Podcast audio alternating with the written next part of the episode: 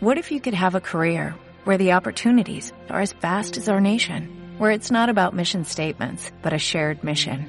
At U.S. Customs and Border Protection, we go beyond to protect more than borders, from ship to shore, air to ground, cities to local communities. CBP agents and officers are keeping people safe. Join U.S. Customs and Border Protection and go beyond for something far greater than yourself. Learn more at cbp.gov/careers.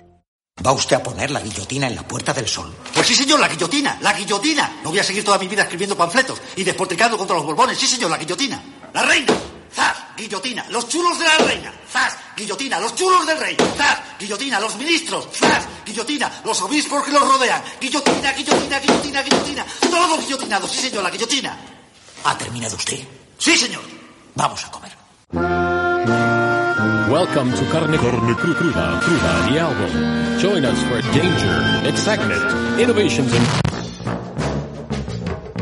Siempre que este gobierno se atreve a legislar con valentía, se encuentra con la artillería conservadora. El cabreo de la derecha suele ser el mejor barómetro para medir los aciertos del Ejecutivo. Cuando les ladran es porque cabalgan. Pero no podemos ser tan condescendientes ni perezosos con la izquierda y con nosotros mismos como para resolver cualquier debate con esta simplificación maniquea. Ellos todo mal, nosotros todo bien.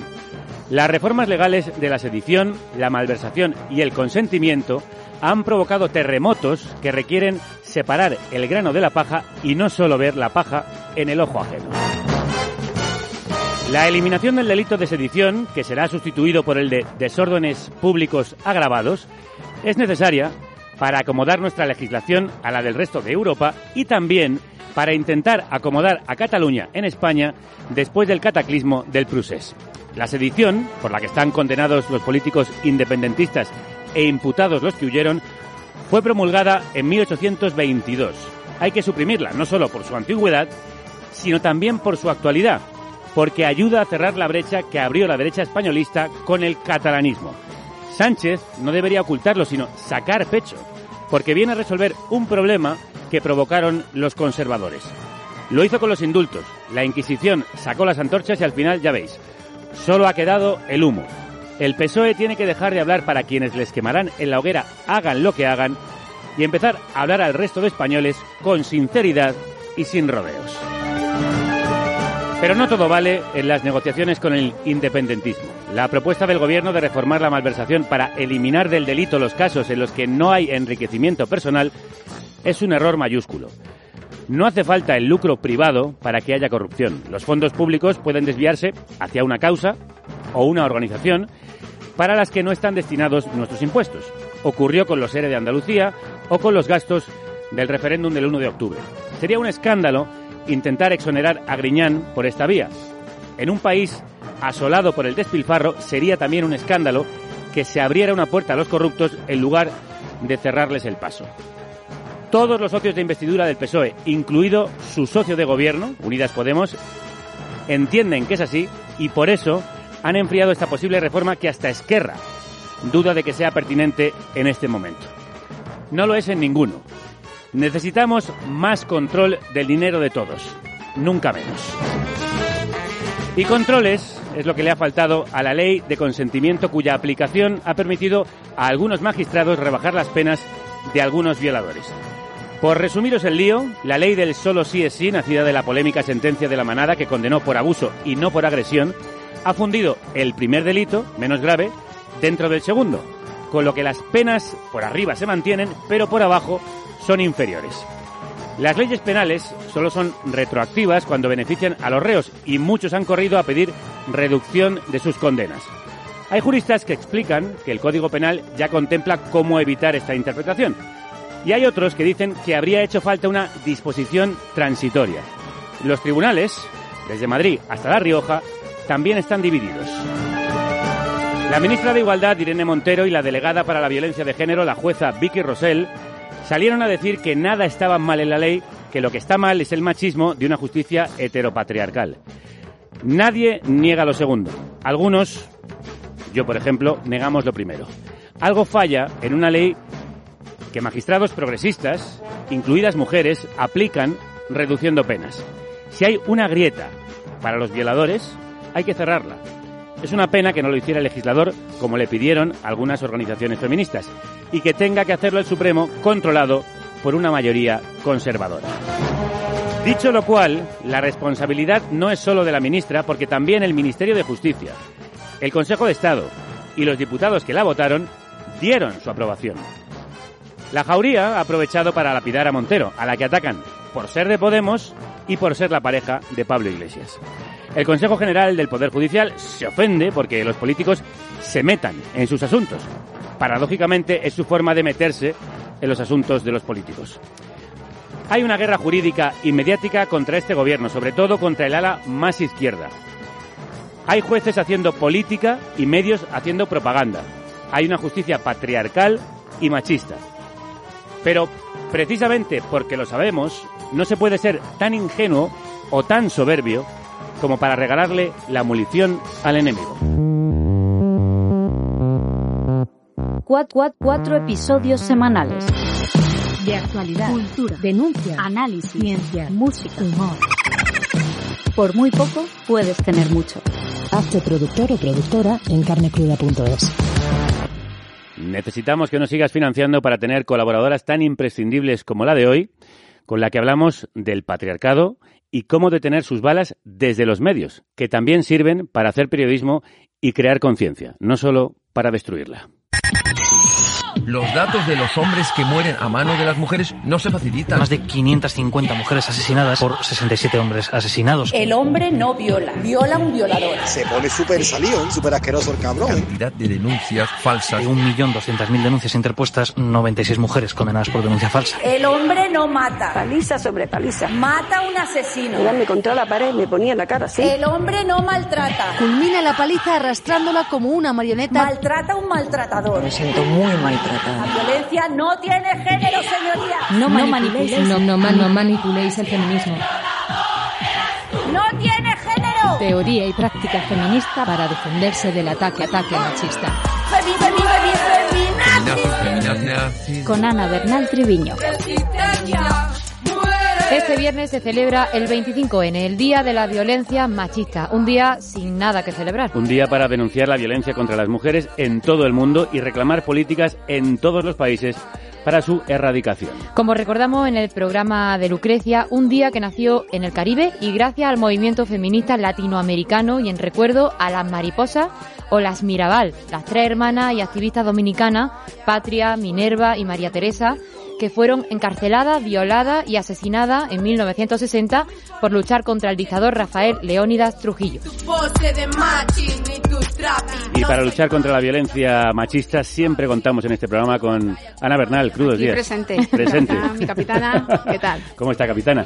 Bien, tú nos propusiste diseccionar algunos casos televisivos sobre violencia machista para ver cómo resuenan esos casos en las casas. Hoy haremos un recorrido por esos casos con el bisturí de la Bernal, a, que, a la que nosotros ya conocíamos, leíamos y seguíamos hace mucho, pero que mucha gente descubrió gracias al caso de Rocío Carrasco.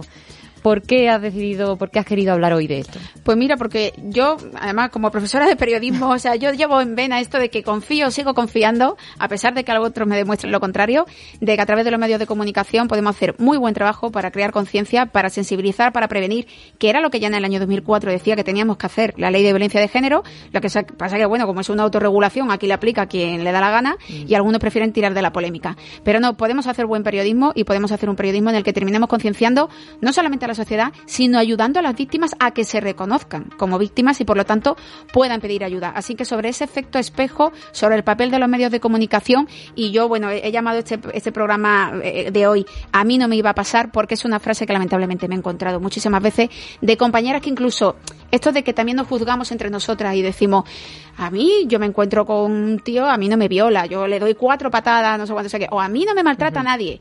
Y lamentablemente, con todo el dolor de mi corazón, me han venido meses o años después diciéndome, caí. Me pasó. Bueno, pues sí. A mí no me iba a pasar, pues sí, te puede pasar. Te puede pasar perfectamente, aunque te creas que eres la mayor teórica feminista del mundo y que estás súper empoderada, esa palabra mágica, que realmente pues no, no da ninguna inmunidad ni ninguna capa protectora y cuando se cae, se cae. Y lamentablemente yo creo que sí, que los medios de comunicación a veces hacen mucho daño y revictimizan, pero en otras pueden servir de ayuda. Pueden ser útiles, por eso te quería preguntar. Estos programas tan mediáticos que alguna gente ha denostado, ¿pueden ser muy útiles para que muchas mujeres se sientan reflejadas? Totalmente. Hombre, fíjate, yo creo, ahora, ahora los trataremos, ¿no? El caso de Ana Orante significó un antes y un después en la lucha contra la violencia de género. El caso de Rocío Carrasco solamente tenemos que ver esas llamadas al 016. Y aquí voy a hacer un apunte. Eh, vamos a tratar a todas las víctimas por igual, porque me encontré con el caso de Rocío Carrasco, que era lo que yo no me esperaba. Eh, yo me esperaba la reacción machista, lo que no me esperaba en aquel momento era la reacción feminista, de feministas diciéndome que qué hacía yo pisando un plato de Telecinco, como si las mujeres que ven Telecinco tuvieran que ser una marginada y a ellas no nos tuviéramos que dirigir, y como el hecho de que parece ser que porque una mujer sea famosa no puede ser víctima, no, sí, perdona. O sea, vamos también a, a, vernos entre nosotras y no, y no a, que los prejuicios no, no, no nos limiten. Bueno, Telecinco es la cadena que durante años demonizó a Rocío Carrasco y por eso después ha tenido que hacer examen de conciencia. Y del profundo. Y, del, profundo. Sí, señor. De hecho, lo vimos en redes, eh, lo vimos que en la cuenta de nuestro programa, tú estuviste respondiendo, dijeron, ¿cómo comparáis un caso como el de Ana Orante al de Rocío Carrasco? Que bueno, no comparamos la gravedad del caso, estamos hablando del tratamiento mediático. Eso es, eso es, estamos viendo lo que significó para las víctimas. Es muy diferente, no estamos comparando ni víctimas ni nada, estamos viendo lo que significó para otras muchas víctimas verse reflejadas en esos testimonios en épocas diferentes y también el alcance político que tuvo cada caso. Nosotros hemos abierto el contestador, como solemos hacer, del programa para que nos contasen si se habían visto reflejadas y la verdad es que no hemos recibido muchos mensajes. Entonces nos ha surgido la pregunta, ¿es difícil compartir esto? Totalmente. Eh, eh, a mí me comparten eso por privado. Hmm. Por privado me llega un mogollón de gracias al... En el, ahora mismo el caso más reciente de Rocío eh, gracias al caso de Rocío he podido darme cuenta de lo que... Fíjate, yo recuerdo mucho el primer mensaje que yo recibí era de una mujer que vivía en el Valle de Arán, que llevaba 15 años intentando concienciar a su hermana de que estaba siendo maltratada. Y la hermana no había manera vio el programa de Rocío y dice que en cuanto llegó allá a la casa le dijo, hay una chica con una chaqueta que está diciendo lo que tú me dices siempre y lo mismo vas a tener razón. Y esa misma noche fue a Guardia Civil y denunció. Pues la hemos salvado se ha dado cuenta. y ese fue el primer mensaje que yo recibí. Y fue como en el momento en el que dije, me da igual que me critiquen mis compañeras, me da igual que me critiquen machismo, me da igual que me critique todo el mundo, si esto está sirviendo. Mira, eh, ayer, lo, ayer lo subí. El, eh, estuve en el programa de, Rocío, en el último que con el que hemos cerrado. Y a la mañana siguiente, lo primero que me desperté, eh, Ana, mi hermana que tiene cáncer, sufre violencia de género, no tenía manera de concienciarla y después de ver junta el programa de, del otro día, hoy voy a llamar al 016. Pues mira, de algo sirve. Sirve de muchísimo. Y por eso hoy vamos a contar en este programa con Rocío Carrasco, una auténtica sorpresa. La verdad que esto nadie lo vio venir. Esto nadie lo vio venir. Ni yo, ni yo lo vi Ni nosotras. Y también con la hija de Ana Orantes. ¿Qué no se tenía que meter en nuestro matrimonio? Que cuando me diera una aguanta, para cuando me dieron beso, pues de ahí ya vinieron, no aguantar, paliza, yo tenía los pelos por aquí, por la espalda, Todas sus cosas era de cogerme de los pelos, de darme contra la pared, me ponía la cara así, la cara así. Y yo no podía respirar. Yo no podía hablar, porque yo no sabía hablar, porque yo era una analfabeta, porque yo era un burto, porque yo no valía un duro. Así ha sido 40 años. Y cada vez que escucho este testimonio no puedo ni seguir hablando. El 17 de diciembre de 1997, Ana Orantes concedía esta entrevista en Canal Sur. Fue un crudo relato de 40 años de malos tratos por parte de su ex marido contra ella y contra su hijo. No era nada común en aquel momento escuchar un testimonio así en televisión. Trece días después, su ex marido la asesinó, rociándola con gasolina y prendiéndole fuego en su propia casa. Ana, ¿quién fue Ana Orante y qué cambió gracias a su valentía para contarlo por televisión? Bueno, ahí había hecho un resumen perfecto, ¿no? Ana Orantes es una mujer que intentaba salir una y otra vez de una relación de maltrato cuando ni siquiera se sabía bien, o sea, no estaba ni politizado, ¿no? Ni, ni, ni, reflexionado, no había ley de violencia de género, no, no teníamos los conceptos, ¿no? Que sí tenemos a, día de hoy para, para identificar. Y es una mujer que normalizó durante toda su vida eh, que eso es lo que le tocaba vivir, resignarse a esa situación, hasta que finalmente quiere defenderse, eh, pide esa separación de, de su marido, pero mm, cuando se produce la separación, lamentablemente el juez, en aquella época, insisto, no había ley de violencia de género, eh, decide que tienen que seguir compartiendo vivienda. ella, en una ella en una planta y él en, la, en otra zona. Y ese fue uno de los grandes errores, porque claro, obviamente él seguía controlando. La, la gente piensa que la violencia de género termina en una separación. No. El control se puede seguir ejerciendo con la pareja separada, incluso el control se sigue ejerciendo si convivir en el mismo domicilio, y en su caso sí que estaba conviviendo. Y eso fue lo que él aprovechó para 13 días después de aquel testimonio, que yo recuerdo verlo en directo en Málaga, porque aquel programa se hacía en Málaga, y recuerdo verlo en mi casa con 17 años y quedarnos todas mudas con, con el valor que estaba teniendo. Pues también recuerdo perfectamente cuando días después pues salió en aquel momento Irma Soriano diciendo que él le había prendido fuego, le había rociado gasolina. Había Solo se puede entender una decisión judicial como esa en una justicia absolutamente patriarcal y ciega ante el dolor de las mujeres. La que había entonces, ella fue el germen de la ley de violencia de género porque por aquel entonces gobernaba el PP y Álvarez Cascos dijo que se trataba de un caso aislado, obra de un excéntrico, pero puso en marcha un plan de acción contra la violencia doméstica y de ahí pues todo el avance hasta conseguir la ley de violencia de género. Ana Orantes tuvo 11 hijos. En otro momento de aquella entrevista en Canal Sur, ella cuenta el acoso y los abusos que sufrían todas sus hijas menos una. Menos contigo. Menos conmigo. ¿Y tú sabías las cosas que le estaba pasando a tus hermanas? Coge el micrófono si no te importa. A que sepas estar más cómoda tú. Yo, bueno, yo soy mucho menor que ella. Con mi hermana mayor me llevo, no sé si son 20 años. Ya, mucha diferencia de edad, había otro ambiente, era... Eh, con mi hermana, la otra, me llevo 8 años. ¿Tú con la mayor, con la, la que se, la mayor es la que se fue, que se casó con 14 años, ¿tú has hablado con ella de esto? No, no, no he hablado. Con la otra sí, pero con ella no. Entonces, ahora, ¿por qué la, la reacción por parte de algunos hermanos tuyos de no hablarle a, a, tu madre si ella más no ha podido hacer? No lo sé, no lo sé. No sé.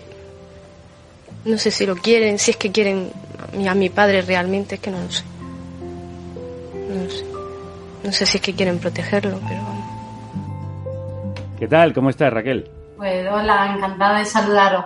Cuéntanos, ¿por qué decidisteis ir a contarlo en televisión? Bueno, fue una decisión de, de, mi madre. Nosotros en todo momento respetamos su decisión y era una manera de contarle al mundo que ella sufría, había sufrido durante esos 40 años que ella cuenta y analiza también, siendo como, como le decía él, ser a la izquierda, una analfabeta y una persona que no sabía hablar, lo bien que se expresó. Ella era una manera de liberarse, de contar al mundo esos 40 años, porque de puertas para afuera y de, cara a, a, la sociedad y al mundo, el maltratador, en este caso el demonio, como lo llamamos, eh, era una persona 10, una persona trabajadora, una persona honorable, una persona respetable y entonces nosotros éramos los grandes desconocidos de toda esa violencia porque realmente no nos dejaba eh, que, no, que tuviéramos contacto con, con, la, con la sociedad, ni, ni, con familiares, ni con vecinos, ni con amistades, ni con nada. Entonces mi madre quería que el mundo supiera su historia, su vida. Y, y era un programa que a ella le encantaba, que veíamos todas las tardes, mi hermano pequeño, ella y mi sobrina, y veíamos todas las tardes y ella se sentía identificada en muchos casos con, con, las experiencias que contaban y siempre decía, si yo contara mi vida, si yo tengo para contar un, un libro, para escribir un libro y, y entonces fue un, una vía de escape. Raquel, ¿qué recuerdas de, de, aquel día cuando tú estabas en plato? O sea, de esos minutos previos, ¿recuerdas a tu madre con miedo? ¿Recuerdas que tuvierais miedo precisamente a lo mejor de la reacción que, que él pudiera tener? Yo la recuerdo eh, con una valentía eh, eh, desbordante. Yo la recuerdo muy fuerte. Yo la recuerdo que sí es cierto que conforme pasaba la entrevista y ella me iba contando y demás con esa fuerza, sí creo que fue consciente de, de que lo que estaba contando era muy duro y que podía tener trascendencia, pero es que ella lo necesitaba, ella no, no, no, contó con, no contó con lo que le iba a pasar después, pero yo creo que es que ella lo necesitaba. Y, y, y sí es cierto que en uno de los momentos de pausa, pues ella se vino abajo, tuvimos que ir a abrazarla y a darle fuerza, pero ella tenía clarísimo que iba a seguir hablando y iba a seguir contando. Raquel, en aquella entrevista te preguntaron por la relación con tu hermano. ¿Cómo cambió esa relación el asesinato de tu madre? esa relación sigue igual. Nosotros somos una piña, nos hemos reforzado los unos a los otros a raíz del asesinato de, de mi madre y somos, somos una piña. Y, y, nos apoyamos los unos a los otros porque en el, el, día del asesinato de mi madre, posteriormente, tampoco hemos tenido ayuda psicológica, somos hijos que no hemos tenido que reconstruir día a día. Y, es muy duro, o sea, salir de esa violencia, eh, quedamos desamparados eh, legalmente, económicamente y lo único que pudimos hacer es reforzarnos entre nosotros y aprender a vivir una vida distinta en la que mi madre no estaba físicamente, pero la, a la que llevamos con orgullo en el corazón y en el alma, porque nos ha marcado a todos. Fue un, una madre, fue un padre, fue una amiga, fue una confidente, fue un punto de referencia, fue una persona de la que nos sentimos orgullosos y para nosotros nuestra madre es todo. Forma, forma, for, formó y formará parte de nuestra vida siempre. No es para Un. Raquel, en diciembre se cumplen 25 años de ese tremendo asesinato. Resúmame, ¿cómo ha sido tu vida y la de tus hermanos esos años después? ¿Cómo ha condicionado el hecho de- del asesinato de tu madre? Bueno, nos ha condicionado en el hecho de que nos quedamos huérfanos. Nos quedamos huérfanos, ese día perdimos, lo perdimos, como bien digo, lo perdimos todo.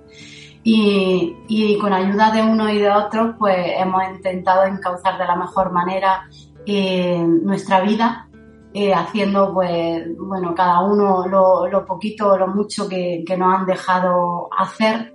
Eh, en el caso de mis hermanos, pues fueron muy pequeños de casa y no, no tuvieron ni siquiera graduado escolar porque la violencia los marcó desde muy pequeños y han tenido profesiones muy, muy variadas y en nuestro caso nos tuvimos que empeñar en estudiar para, para, para salir adelante y hoy por hoy pues yo creo que, que gracias a la fuerza esa que mi mami nos manda desde el cielo pues sobrevivimos porque no podemos decir que vivamos para nosotros y para cualquier hijo de una mujer asesinada. Y, y en el caso de mi madre tan cruelmente eh, es muy difícil o sea cada vez que una mujer es asesinada es inevitable el compararlo con la historia de Ana Orantes su cara vuelve a salir en las pantallas y es muy difícil, o sea, es muy difícil eh, continuar porque es una, es una historia que marcó a una sociedad, marcó a una España, que creó una alarma social y que, por supuesto, eh, nos marcó a nosotros pues, como hijos para siempre. Hoy estamos hablando del papel que juegan los medios a raíz justo de el caso de tu madre, que fue la primera que dio ese paso. ¿Qué nota les pondrías hoy en día a la labor que están haciendo respecto a la violencia de género? Eh, en cualquier caso, mejor que la de entonces, aquellos años.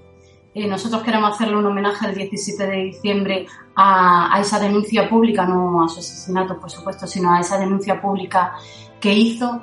Y estamos buscando y echando la vista atrás para ver si podemos recuperar alguno de los, de los titulares y es imposible, es totalmente imposible. Yo creo que eh, no quiero generalizar, pero los titulares eran morbosos, eh, las imágenes para unos hijos, porque no, nosotros a lo mejor en, otra, en otros casos los vemos como una, como una historia más, como un asesinato más, pero claro, nosotros somos hijos y estamos viendo ahí imágenes que no debieran de ver ninguno de los hijos. Y en el caso de otras mujeres que son asesinadas, yo creo que debemos de ser muy cuidadosos con esas imágenes, porque son algo que hacen muchísimo daño. Y Raquel, quería comentar contigo un caso que, que, bueno, que vi en tus propias redes sociales y era como incluso ya no solamente les basta el negacionismo del feminismo, el negacionismo de las leyes de violencia de género, sino que una persona, recuerdo, que se atrevió a escribirte a ti, la hija de Ana Orantes, para decirte que incluso te negaba como víctima de la violencia de género. Desde tu posición, o sea, ¿cómo se vive eso? ¿Cómo se afronta que una persona, después de todo el dolor, todo el trauma que genera esta violencia, eh, os niegue, y sobre todo en un momento en el que entiendo que el sistema no os apoyó como, como debería ser? Pues, desgraciadamente, afortunadamente, de, la, de las pocas personas que, que, se han dignado a tener esa opinión o a hacerlo directamente a nosotros, pero sí me sentí muy mal sobre todo el hecho de que no solo nos cuestionaban de que a lo mejor no, nosotros no fuéramos víctimas de violencia de género, porque tengo que recordar que los hijos e hijas de mujeres maltratadas y mujeres asesinadas no vivimos dentro de una burbuja en un mundo aparte donde se ejerce la violencia sobre las madres y, nosotros, eh, no sé, vivimos en un mundo de rosa, ¿no? Nosotros, sobre nosotros también se ejerció, en el caso de mi hermano mayor, es más violencia física y psicológica, sobre nosotros, sobre todo, una violencia eh, psicológica constante de 24 horas, de miedo, de terror, de pavor, donde éramos muebles. Entonces yo creo que eso es tan incuestionable que realmente me dolió, eh, me dolió que, que me lo comentaran así, pero realmente yo creo que hay personas tan, tan incultas y tan vacías que realmente no se toman el minuto de entender qué es la violencia de, género, a quién va, a quién la sufre. O sea, que yo creo que en, cultura eh, hay en todos los sectores, en todas las partes y vivimos en una sociedad muy machista y no le di más que el valor de algo anecdótico, anecdótico pero si bien es cierto es algo que te hace muchísimo daño y sobre todo el cuestionar el por qué mm, mi madre se la ha cuestionado toda la vida, el por qué aguantaba las palizas, cuando no es una cosa de que te dan una bofetada ese día y ya está. No, esto es un, progreso, una progresión en, en, actos violentos y psicológicos. También se nos cuestiona el por qué no habíamos salido, habíamos sacado a mi madre de, aquel, de aquella vivienda, que por qué no lo intentamos, eh, pero ya tenía muy claro eh, que, que, aquella era su casa, que era la casa de su hijo, que ella en ningún momento tenía que abandonar porque era algo por lo que había luchado para sus hijos y, y no, no, iba a cederlo, no iba a ceder a uno más de su chantaje. Y aparte de que en aquellos años, si bien recordamos, la mujer que las veces que mi madre salía corriendo con su hijo, que con ocho años lo hicimos, con diez años lo hicimos y cuando ella se separó, si dejábamos el hogar era abandono de hogar, encima perdíamos todos los derechos. Y eso hace 25 años y parece que, fue ayer, pero es algo muy reciente de la historia de la historia de España. Raquel, te agradecemos mucho que seas aquí en este programa una de esas voces de la conciencia que denuncian la importancia de seguir aprendiendo en torno a la violencia contra las mujeres y contra las familias de esas mujeres. Un abrazo muy fuerte para ti y para todos los tuyos. Muchas gracias. Yo me gustaría terminar diciendo que la memoria de Ana, de Ana Orante está más viva que nunca. Dar las gracias a todas aquellas mujeres y hombres que, se nos han acercado, nos han dicho tu madre es un referente y agradecernos y compartir ese cariño y esa imagen que dio mi madre de valentía porque lo era y, dar las gracias y que la memoria de Ana, de Ana Orante sigue más viva y será eterna mientras sus hijos sigan vivos. Y esa memoria se va a celebrar el 17 de diciembre en el que se cumplen 25 años de su asesinato. Gracias, Raquel. Gracias a vosotros. Y 25 años tardó la siguiente invitada en contar su historia. Estando con Rocío, cuando estaba embarazada y que la maltrataste. Tendrá usted que demostrar los malos tratos que yo le he dado a Rocío Carrasco.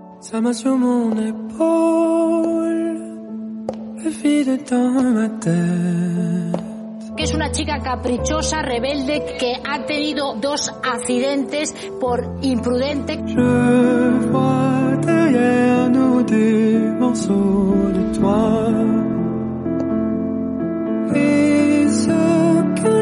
Cuando tenga que hablar, que hable de lo que quiera hablar, que en el momento que mencione a mis dos hijos me encuentra. Cuando entendió que tenía que hablar, habló. Rocío, contar la verdad para seguir viva fue otro hito en televisión. Ana, ¿qué supuso este programa? Pues bueno, yo creo que en un momento que era muy delicado para el movimiento feminista, centró el debate en lo urgente. Centró el debate en que nos sigan asesinando, en que hay violencia vicaria, en que seguimos siendo maltratadas, que, que yo creo que lo más urgente que deberíamos de tener en la agenda feminista es que si, sigue, si siguen existiendo estas formas de violencia, y además hicimos un recorrido tremendo por los diferentes tipos de violencia que se siguen produciendo, pues entonces significa que tenemos que seguir trabajando en esa línea. Y yo creo que fue un camino que, que nos marcó en ese sentido. Y por otro lado, el hito de las llamadas que hubieron al 016 que no hubo precedente y que está demostrado de que tuvo relación directa con el caso de Rocío Carrasco. Aquí tenéis un televidente de la serie. Por eso es un honor y un placer saludar a Rocío Carrasco. ¿Qué tal? ¿Cómo estás? Hola, buenos días. Mi El Ro. honor es mío, ¿eh? Mi Ro.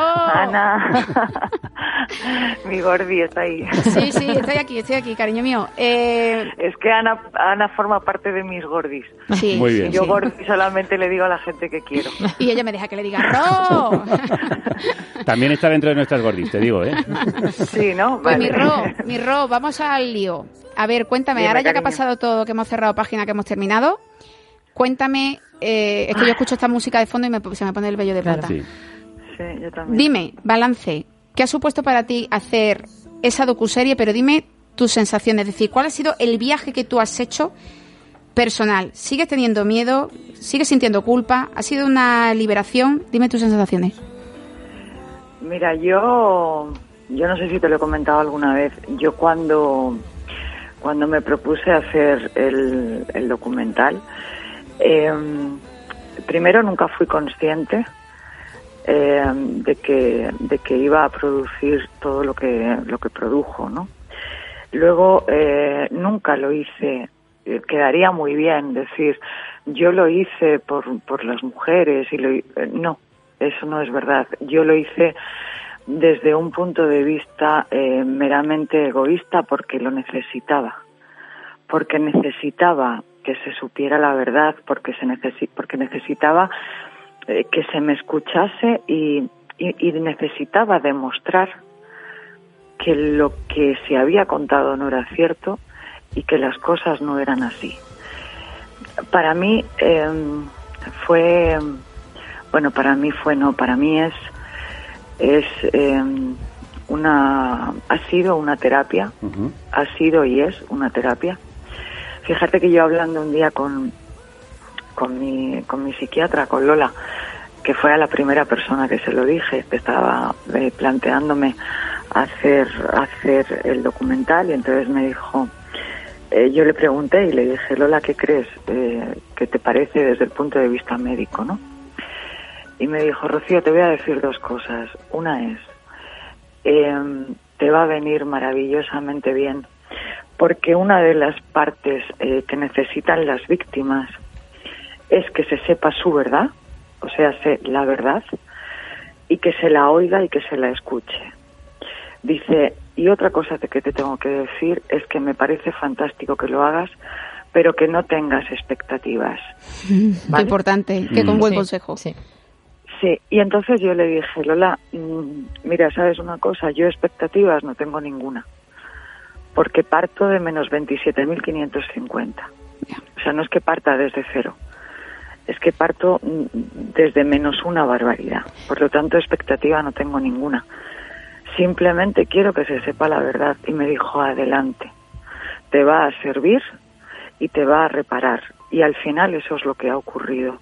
Me ha servido, me ha reparado, eh, me ha quitado ese miedo que yo tenía de salir a la calle, me ha puesto con los pies en el suelo en cuanto en tanto a ver que mi situación no es tan diferente a la de muchísimas mujeres. Y al final eh, sería mentira si no dijera que, que también me ha aportado satisfacción por lo que haya podido aportar a la sociedad. Bueno, muchísimo, Rocío, porque no te ha servido solo a ti, le ha servido a muchas mujeres. Yo quería preguntarte, de hecho lo comenté cuando salió la serie en este programa, que hay quien quizá no entienda que decidieras contarlo en la misma cadena que participó en la violencia contra ti. ¿Por qué lo hiciste en Telecinco? Pues mira, lo hice en Telecinco porque eh, en Telecinco era en el único sitio donde se podía hacer, en el sentido de, efectivamente, era la cadena principal que había, eh, bueno, pues que en su momento eh, contribuyó, ¿no? A que eso sucediera.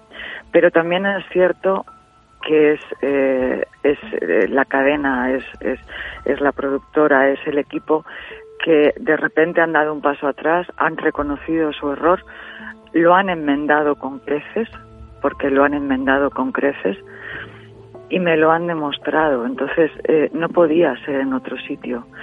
Mira, yo mm, eh, el otro día terminamos el último eh, en el nombre de Rocío.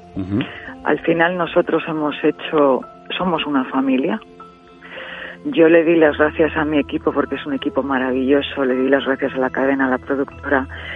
Eh, no lo dije el otro día porque se me quedó la garganta seca por el llanto y porque quería decir tantísimas cosas que al final eh, dije muy pocas, pero una figura imprescindible dentro del programa y dentro de mi vida es y ha sido Carlota Corredera. O sea, Carlota ha sido una mujer eh, que se ha puesto por delante, que ha dado la vida, por así decirlo, y que lo ha dado por mí. Y yo no tendré tiempo, eh, tiempo que yo viva para agradecérselo a ella. Al final eh, nos hemos convertido todos en una familia. Y es cierto. Una familia, Rocío, que nos está ayudando a hacer pedagogía, a enseñar conceptos sobre la violencia de género. ¿Tú qué aprendiste como víctima durante el programa? Cosas que antes no identificaba y has sido consciente de ella a lo largo de, este programa. Yo he aprendido muchísimo, he aprendido terminología, aparte eh, por la serie, aparte porque yo he tenido mis charlas con Ana y Ana, yo tenía muchos puntos de vista que eran dispares, ¿no? O que estaban eh, mal enfocados o que yo no entendía y se lo preguntaba. Eh, yo he aprendido muchísimo, yo he aprendido a, a, saber que lo que a mí me pasaba ya cuando yo me quedo embarazada de mi hija y estoy en Argentona viviendo, eso es maltrato, cosa que para mí hasta el momento no lo era hasta que mis hijos entran en juego. O sea, yo, yo he aprendido a identificar muchísimas cosas. He aprendido mucho, claro que sí. Eh, Rocío, eh, una de las consecuencias de, de tú hablar, de tú romper ese silencio, fue que muchas mujeres empezaron a llamar al teléfono 016 y aquello ya empezó a adquirir una dimensión social que yo creo que en un principio pues no era previsible por vuestra parte. ¿Fue demasiada presión para ti que te situaran como referente? No, Ana, eh, a ver, no fue presión. A mí me pudo, fíjate, que ahí me pudo más el o sea, a ver, eh, eh, en un principio, o sea, yo estaba como en yo estaba como en estado de shock durante todo el, tiempo, ¿no? De la emisión y yo no tengo redes sociales, como tú sabes. Hace muy eh, bien. Yo tengo yo tengo un grupo de yo tengo un grupo de amigos reducido. Conozco a mucha gente, pero tengo un grupo de amigos bastante reducido, ¿no? Entonces, al final yo creo que tampoco fui durante la emisión tampoco fui consciente de absolutamente todo lo que ocurría fuera de mi, de, mi lugar de confort, ¿no? que era mi casa. Eh, luego sí he sido consciente y, y, que te digo, no, me, no tenía presión, simplemente cuando me decían algo, por ejemplo, lo del aumento de las llamadas, que yo sí fui consciente de eso puntualmente porque sí me lo dijeron, eh, me pudo más el, el saber que había servido para algo, que la presión que pudiera suponer ese hecho. ¿Sabes lo que te quiero decir? Sí. Y otra de las reacciones, Rocío, fue la contraria, la de no solo hombres, sino también algunas mujeres que no te creían porque decían, ¿por qué no lo denunció en su momento y lo denuncia tantos años después? ¿Qué les dirías a ellas y a ellos? Bueno, yo creo que lo dije eh, desde primera hora cuando fui a empezar el documental. Habrá gente que me crea, habrá gente que no me crea y habrá gente que me crea pero que no le interese decir que me cree. Que me cree. Eh, al final tú no te puedes meter en las cabezas de, la gente y tú no puedes eh, imponer y, no puedes eh, aleccionar, por así decirlo. el que quiera entender que lo entienda. Lo único que digo es que bueno, pues supongo que esos hombres que no me creen, o esas mujeres que no me creen, o esos hombres y esas mujeres que tienen un pensamiento contrario al que debe de ser, pero, pero no al que debe de ser porque sea mm, una imposición, sino porque igual que no hay debate en asesinato sí, asesinato no, hay cosas que no tienen debate alguno. Entonces yo lo único que espero es que esas personas, tanto hombres como mujeres, pues que no tengan nunca una hija o un hijo al que les ocurra. Absolutamente. Simplemente eso.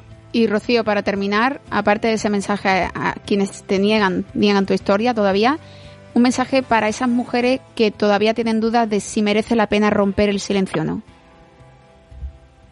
Mira, sí merece la pena romper el silencio. El silencio se tiene que romper. Yo sé que las circunstancias de todas las mujeres no son iguales, ni muchísimo menos se asimilan a las mías, porque yo al final he tenido eh, la suerte y el privilegio. Este, esta vida tiene muchas cosas malas, ¿no? Me refiero a la vida de que te conozca todo el mundo y todo esto, pero también tiene muchas cosas buenas. Y a mí se me ha brindado la oportunidad de poder hacerlo, o sea, de poder hacerlo en un medio público y de tener una serie de, de circunstancias en mi vida que otras mujeres no tienen. Pero pese a eso, el silencio mata. Tal cual. Y siempre hay que hablar. Pues gracias por hablar alto y claro. Rocío Carrasco, hija de la más grande. Cuando supe toda la verdad, señora. Y muy grande también tú, señora. Gracias por contar toda la verdad, seguir viva y ayudar a tantas mujeres a dar ese mismo paso. Un abrazo muy fuerte, Rocío. Un beso y muchísimas gracias a vosotros. Gracias. Cuando supe que existía usted, señora, ya mi mundo era solo él. Y para ti, Ana, ¿qué ha supuesto esta aventura televisiva?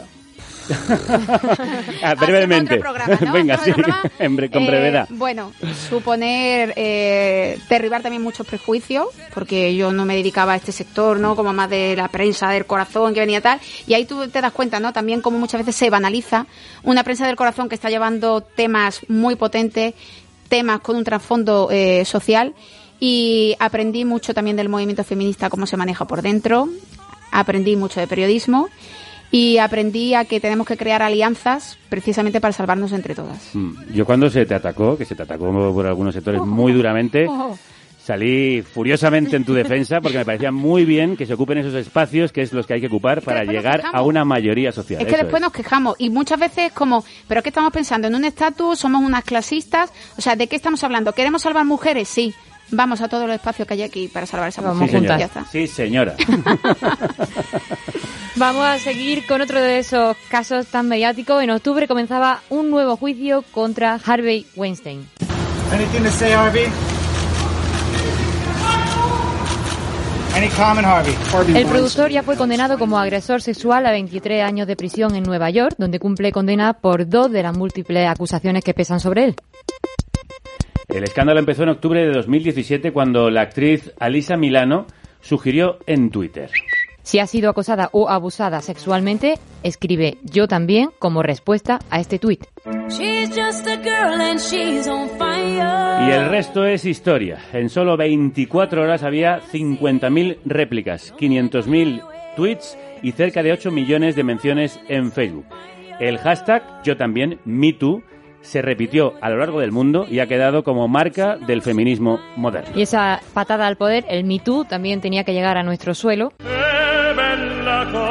Y lo hizo con uno de nuestros artistas más reconocidos, Plácido Domingo. De quien una de las mejores sopranos, Montserrat Caballé, dijo en una entrevista con Mercedes Milán Por mi parte ninguna. Sé que él no quiere cantar conmigo, lo ha dicho la dirección de Madrid, lo ha dicho la dirección de la Ópera de Londres, la y la cuestión y la razón que se me ha dado, espero que me hayan dicho la verdad, los directivos de las grandes casas de ópera, es por mis kilos y por mi edad. Yo comprendo que a Plácido le, cues- le, le cueste y le guste cantar con gente joven, bonita y delgada. Pero bueno, por Dios, Monserrat Caballé, o sea, que Plácido Domingo... Pero, No, pero- yo, no, yo digo lo que se me ha dicho. Ya, pero supongamos que eso sea verdad. Pues lo encuentro muy normal, porque es una persona que le gusta mucho hacer cine, televisión y le gusta ah, interpretar los personajes, digamos, más cinematográficamente que operísticamente, lo cual gusta muchísimo. A, a mí inclusive. Escuchadas ahora estas palabras cobran otra dimensión. Plácido Domingo negó estas razones en aquel mismo programa.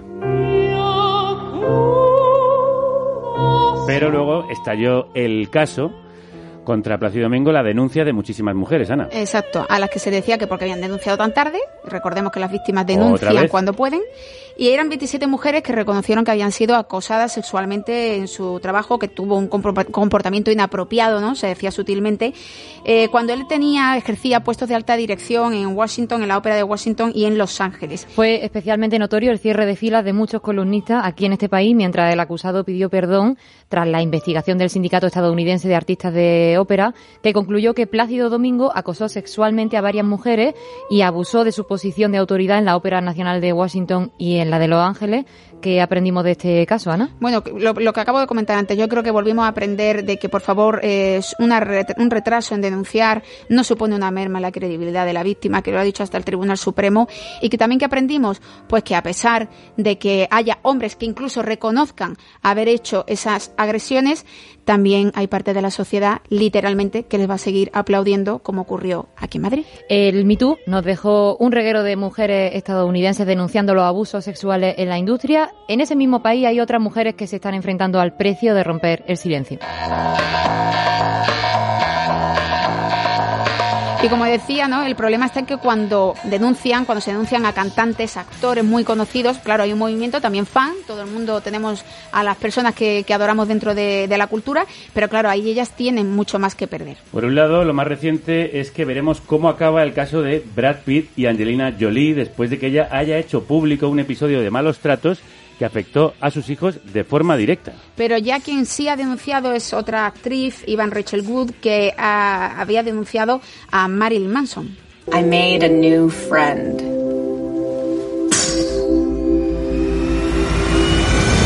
I'm here today to talk about Brian Warner, also known to the world as Marilyn Manson. Estoy aquí para hablar de Brian Warner, también conocido mundialmente como Marilyn Manson. Muchas mujeres vieron mi historia y sabían exactamente quién era. Me di cuenta de que no era la única a la que le había pasado. ¿Qué le había pasado? Eh, pues mira, ella lo, lo bueno que tiene el documental es que paso a paso va eh, desgranando las técnicas de manipulación emocional que lleva a cabo con ella. Eh, la coge prácticamente cuando todavía es muy jovencita, él, la supera en, edad y ella pues queda embaucada en, el relato ¿no? que, le, que le va vendiendo que prácticamente no pues es una un como un dios en, en cierta parte para, para ella porque ella lo admira eh, profesionalmente y poco a poco empieza, o sea, ella va desgranando las diferentes técnicas de manipulación eh, que, que va aplicando, que va recibiendo y que va haciendo que poco a poco ella se vaya sometiendo a la voluntad y a la decisión y se va aislando también de la propia familia. Todo eso queda perfectamente descrito en ese documental hasta que llega al final, que es cuando ella prácticamente ya parece que, que reacciona más, que es cuando ella declara de que en uno de los videoclips en los que participa con, con el cantante había sido violada. Bueno, y creo que ya que estamos hablando tanto de agresores, eh, yo creo que tocaría analizarlos a ellos, ¿no? Y poner la lupa sobre ellos. Y para eso, bueno, voy a contar con una persona a la que yo admiro profundamente. Creo que habría que patentarla y replicar su voz por toda España. Patentado ya está. por toda España. Así que le doy la bienvenida a un psicólogo que precisamente trabaja, o sea, hace terapia con, con los maltratadores, con los agresores, y creo que es la mejor forma de, de conocer cómo piensan, ¿no? Y si realmente hay una opción a cambiar. Jorge Frudental, bienvenido. Muchísimas gracias, gracias a vosotros por invitarme a participar y muchísimas gracias por una presentación tan, tan amable. Bueno, Jorge Frudental es coordinador de, de programa terapéutico e- y de intervención con hombres en violencia de género en IRSE, el Instituto de Reintegración Social de Euskadi. Jorge, ¿en qué consiste tu trabajo? ¿Qué, qué te encuentras en tu día a día? Eh, yo trabajo con personas que han sido condenadas por violencia de género. Entonces, eh, si la condena de cualquier persona en cualquier delito es de dos años o menos de dos años, se pueden aplicar medidas en medio abierto y esta es una de ellas que se les aplica. Entonces, para gente que tiene una condena de menos de dos años, lleva co- condiciones, entre ellas cumplir con un programa terapéutico, psicoeducativo y es la parte que hacemos nosotros con los autores. Eh, Jorge, eh, llevamos todo el programa, ¿no? Hablando sobre diferentes tipos de, de agresores. ¿Realmente nos puedes definir si hay un patrón en el comportamiento de un maltratador? Es decir, también de qué base, qué base, con qué base educativa, no me refiero a, a nivel educativo, sino qué educación es la que han recibido. ¿Hay algún tipo de patrón que podamos definirles? Eh, mira, no hay ninguna tipología que sea eh, común a todos. Eh, Miguel Lorente, el que fue secretario de Estado para la violencia de género, lo decía muy bien y decía que el perfil era de sexo eh, masculino, de sexo macho, varón y masculino, ¿no? Es decir, eh, lo que más o menos es común a todo es eh, los objetivos de la violencia, que es controlar y dominar a la pareja, y las diferentes formas que nos da la sociedad patriarcal en la que vivimos para poder controlar ese dominio hacia la mujer. Es lo que tienen todos en común. Luego las peculiaridades de cada uno son diferentes, evidentemente, igual que somos personas eh, muy diferentes unas a otras, pero lo que sí que tenemos en común eh, es esa parte de, de cultura machista, de educación sexista, patriarcal en la que hemos crecido y la que a los hombres nos da ciertos privilegios, eh, entre ellos eh, controlar y dominar a las mujeres. ¿Y hay algo de cierto en esa idea que se repite también en medios de comunicación de que los maltratadores son enfermos mentales o psicópatas? Ninguna. Eh, no, hay, no hay ninguna, o sea, es totalmente falso. Eh, yo las personas con las que trabajo son personas totalmente eh, sanas a nivel mental. Podrán tener, igual que cualquier otra persona de la población general, determinadas situaciones, pues ansiedades o determinados eh, trastornos, igual que todos, pero en, un- en el mismo porcentaje.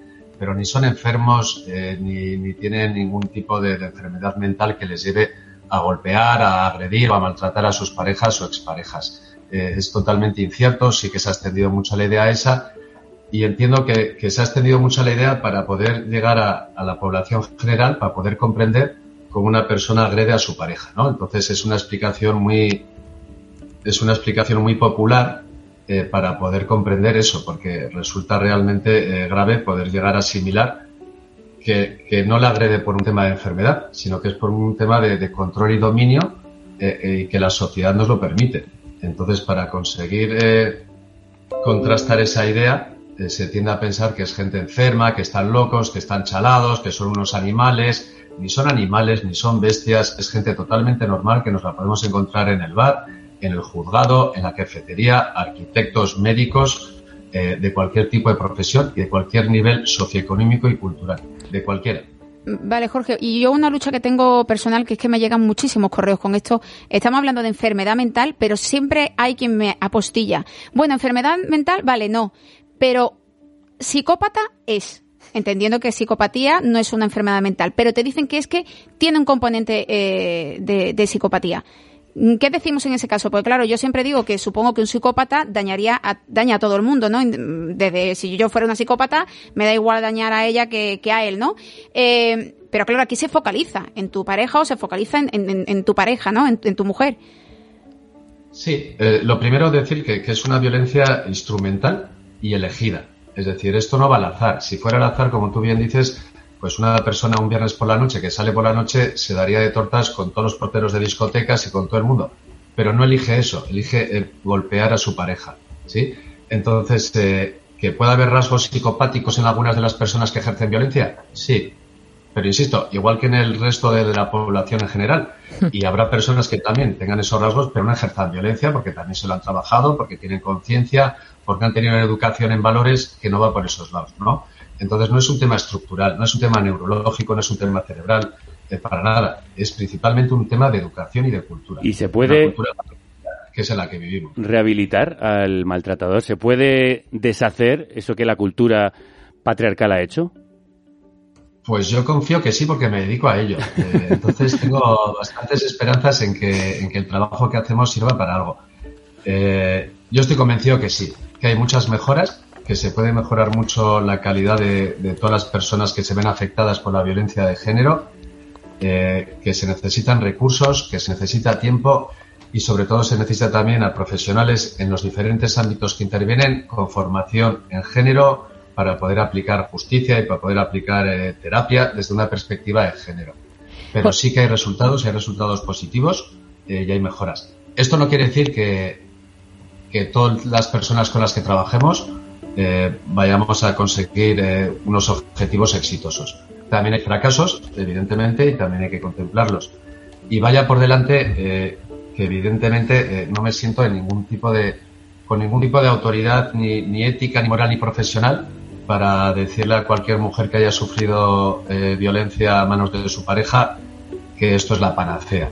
Desde luego que no. Sí, es decir, eh, respeto totalmente esa parte y comprendo muchas veces, sobre todo en víctimas, eh, ciertas suspicacias hacia algunos de los programas con los que trabajamos. Eh, comprensible totalmente. Dicho esto, estoy convencido, porque me dedico a ello, que hay mejoras, que se puede trabajar mucho y que hay mucho margen de maniobra. No solo en las personas que ya han agredido, que hay que trabajar, por supuestísimo, sino que tenemos que hacer mucho hincapié en todo el tema de la prevención. Jorge, llevamos todo el programa hablando de diferentes formas de violencia, desde víctimas que hablan y denuncian públicamente hasta acusados que lo han reconocido o que han sido condenados. ¿Tú qué opinas del alcance mediático de estos casos? Eh, es impactante.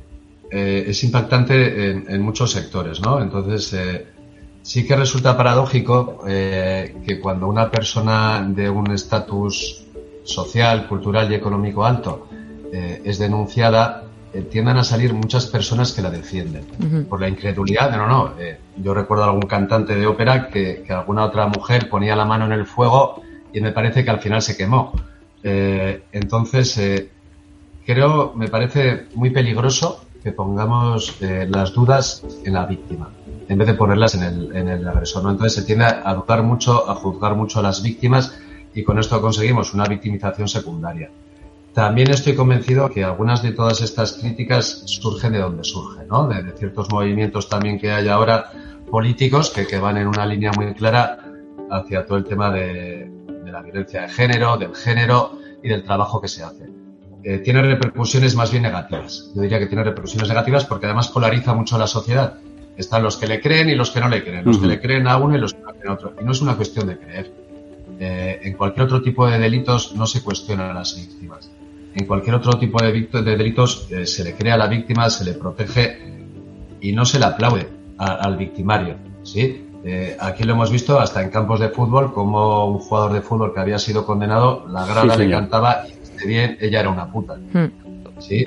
Tenemos muchísimos medios de comunicación que desprestigian, desacreditan a las mujeres cuando han sido ellas la, la, las víctimas. Jorge, eh, muy brevemente, ¿crees que eh, todo el negacionismo que está habiendo uh, y que además tenemos los datos de la juventud que también está negando incluso la violencia de género, ¿tú ves en terapia que eso ya te está perjudicando? O sea, ¿ves que hay hombres que están ofendidos, rabiosos contra el feminismo y que estas ideas negacionistas están creciendo en ellos?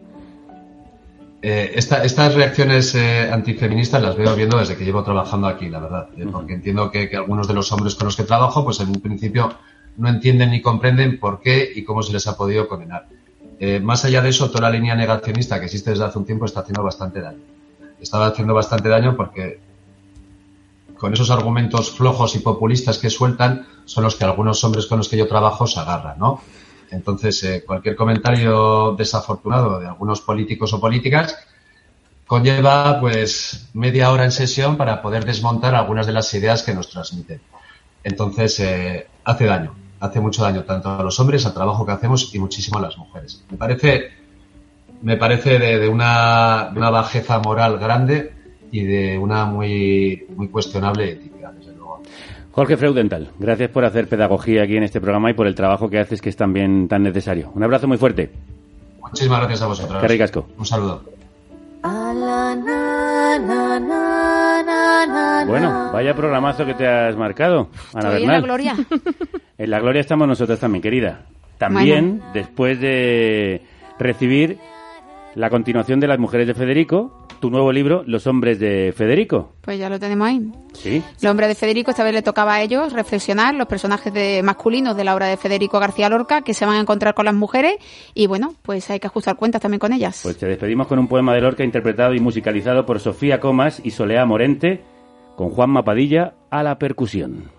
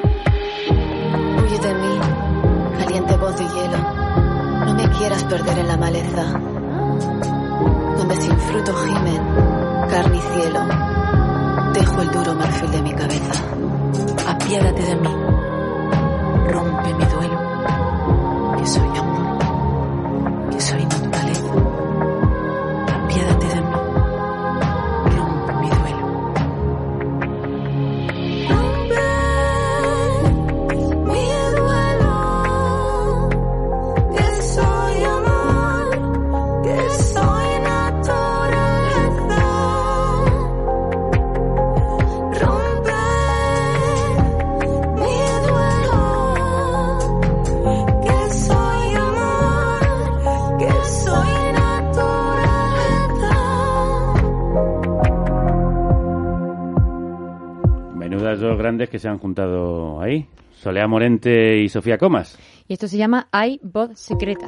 Una preciosidad que nos descubrió Celtia TV. Hay una pieza de este equipo que no veis, como son Kelu Robles, Marta González, Álvaro Vega, Elena Gómez, Paz Galeana, Ray Sánchez, Rocío Gómez y las que sí veis y escucháis, Violeta Muñoz. Y Javier Gallego. Ana, muchas gracias. Nada, al revés, a vosotros. Yo ya estoy, ya me puedo ir tranquila. Ya he soltado todo lo que Se quería. ha quedado tranquila. Nosotras también. Tranquilísima. Así que volvemos mañana, que la radio Os acompañe.